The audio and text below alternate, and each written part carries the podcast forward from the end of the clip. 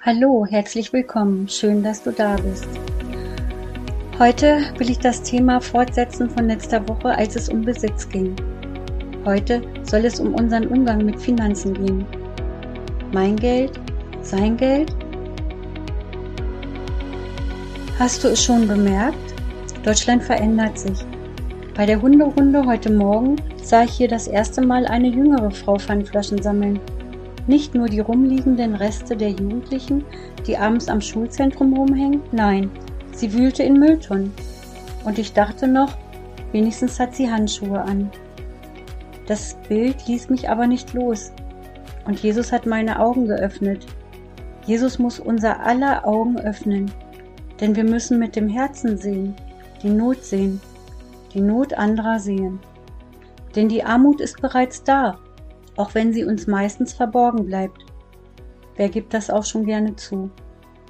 Ich jedenfalls habe mir heute neu vorgenommen, aufmerksamer zu sein und abzugeben. Gott weiß sowieso, was ich mir leisten kann. Denn Opfern bedeutet nicht wegzugeben, was man nicht mehr braucht, sondern wegzugeben, was man eigentlich behalten will. Das betrifft auch und gerade unsere Finanzen. Ich denke, Gott erinnert uns damit daran, dass er für uns, für Christen sorgt, und zwar so reichlich, dass wir abgeben können. Denn so steht es in der Bibel. Wer das nachlesen will, 2. Korinther 9, Vers 8, da steht, er wird euch großzügig mit allem versorgen, was ihr braucht. Ihr werdet haben, was ihr braucht, und ihr werdet sogar noch etwas übrig behalten, das ihr mit anderen teilen könnt. Lies weiter, Vers 10. Genauso wird er euch viele Gelegenheiten geben, Gutes zu tun, und eure Großzügigkeit wird viele Früchte tragen. Lies weiter Vers 11.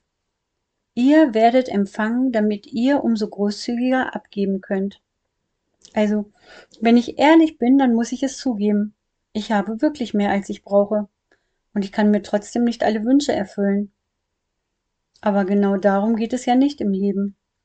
Es geht nicht darum, immer alle unsere Wünsche zu erfüllen, die ja sowieso immer größer werden, je mehr man hat, sondern es geht um Versorgung. Ich habe es einer Frau schon gesagt, sie hat eine kleine Rente. Und ich helfe ihr, wenn sie Hilfe braucht. Der Fall ist erst einmal eingetreten und ich habe mein Versprechen, das ich ihr und damit auch Gott gegeben habe, gehalten. Ich habe ihr finanziell geholfen, eine Rechnung zu bezahlen. Aber ich frage mich, werde ich es wieder tun, wenn der Fall wieder eintritt? Ich glaube, Gott wird es überprüfen, mich prüfen, wird eine Gelegenheit schaffen und prüfen, ob auch ich treu bin und zu meinen Versprechen stehe, so wie er treu ist und zu seinen Versprechen steht. Wichtig dabei ist, beschäme niemanden, der Hilfe braucht, und erzähle anderen auf keinen Fall, wem du hilfst. Denn du hilfst nicht, weil du toll bist, sondern weil Jesus toll ist und dich benutzt, jemandem zu helfen. Überhaupt, wie ist es bei dir? Teuerungen kommen auf uns zu und du willst vielleicht vorsorgen, du willst gerüstet sein, etwas auf der hohen Kante haben, damit dir das nicht passiert, dass du nicht plötzlich arm bist. Aber machst du hierzu, bewusst oder unbewusst, Gott nicht zu einem Lügner? Denn dann glaubst du ja gar nicht wirklich an Gottes Versorgung. Denke mal darüber nach und frag ihn doch mal dazu. Ich bin sicher, er wird dir antworten. Überhaupt, was ist denn, wenn jemand regelmäßig in finanziellen Schwierigkeiten steckt? Kann er oder sie selbst etwas dafür?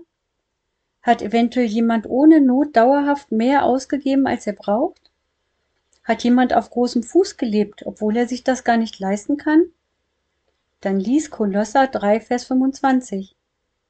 Wenn ihr jedoch Unrecht tut, dann werdet ihr auch die Folgen tragen müssen. Denn Gott bevorzugt niemanden.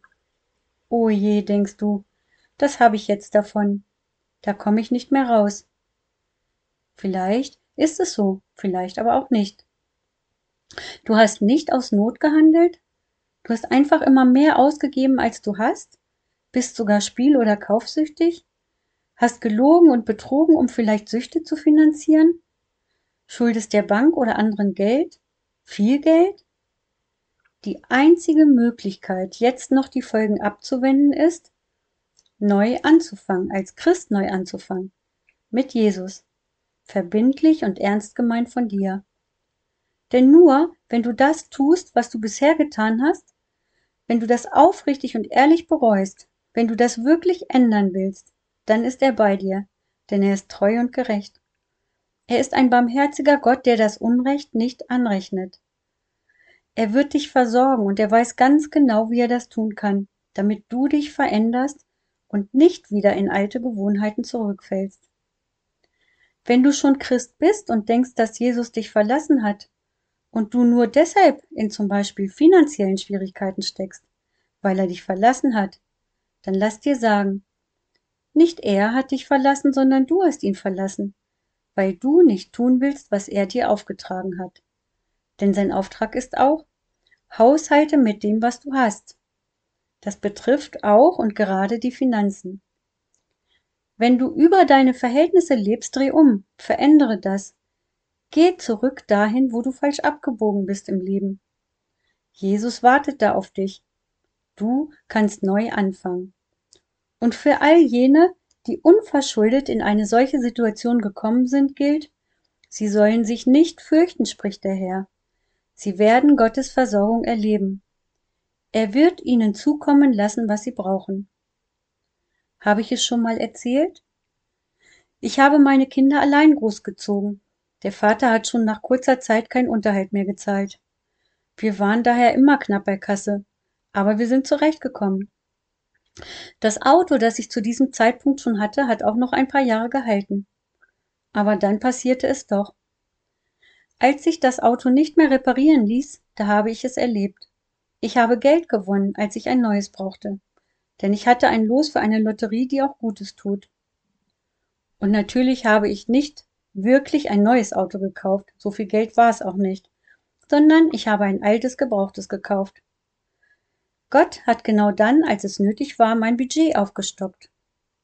Zweimal habe ich das in diesen Jahren erlebt. Zweimal exakt den gleichen Betrag genau hierfür gewonnen. Er hat mein Budget aufgestockt, als ich ein Auto kaufen musste.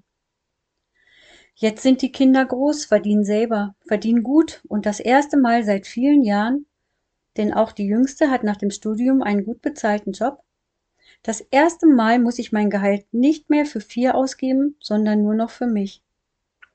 Und da ich meinen Lebensstil nicht groß geändert habe, habe ich jetzt immer etwas über. Naja, ich will ehrlich sein, ein bisschen habe ich ihn doch geändert, denn ich verreise hin und wieder. Aber ich habe etwas über, ein gutes Gefühl. Und als mein Auto sich nicht mehr retten ließ, da habe ich ein neues gekauft.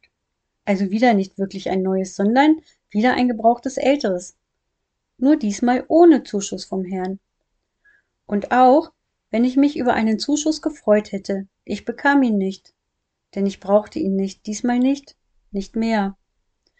Was ich euch damit sagen will, Gott weiß, egal wie viel du jammerst, ob du wirklich seine Hilfe brauchst oder nicht. Mir kannst du viel erzählen, aber ihm kannst du nichts vormachen.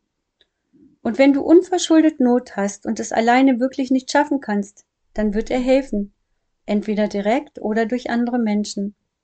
Denn er steht zu seinen Zusagen, er hat es versprochen, er sorgt für dich. Und bevor er handelt, musst auch du deinen Teil tun. Bring in Ordnung, was du selbst in Ordnung bringen kannst. Bring deine Finanzen in Ordnung. Und wenn du es alleine nicht kannst, dann such dir Hilfe. Lebe, wie Gott es gewollt hat, auch mit deinen Finanzen.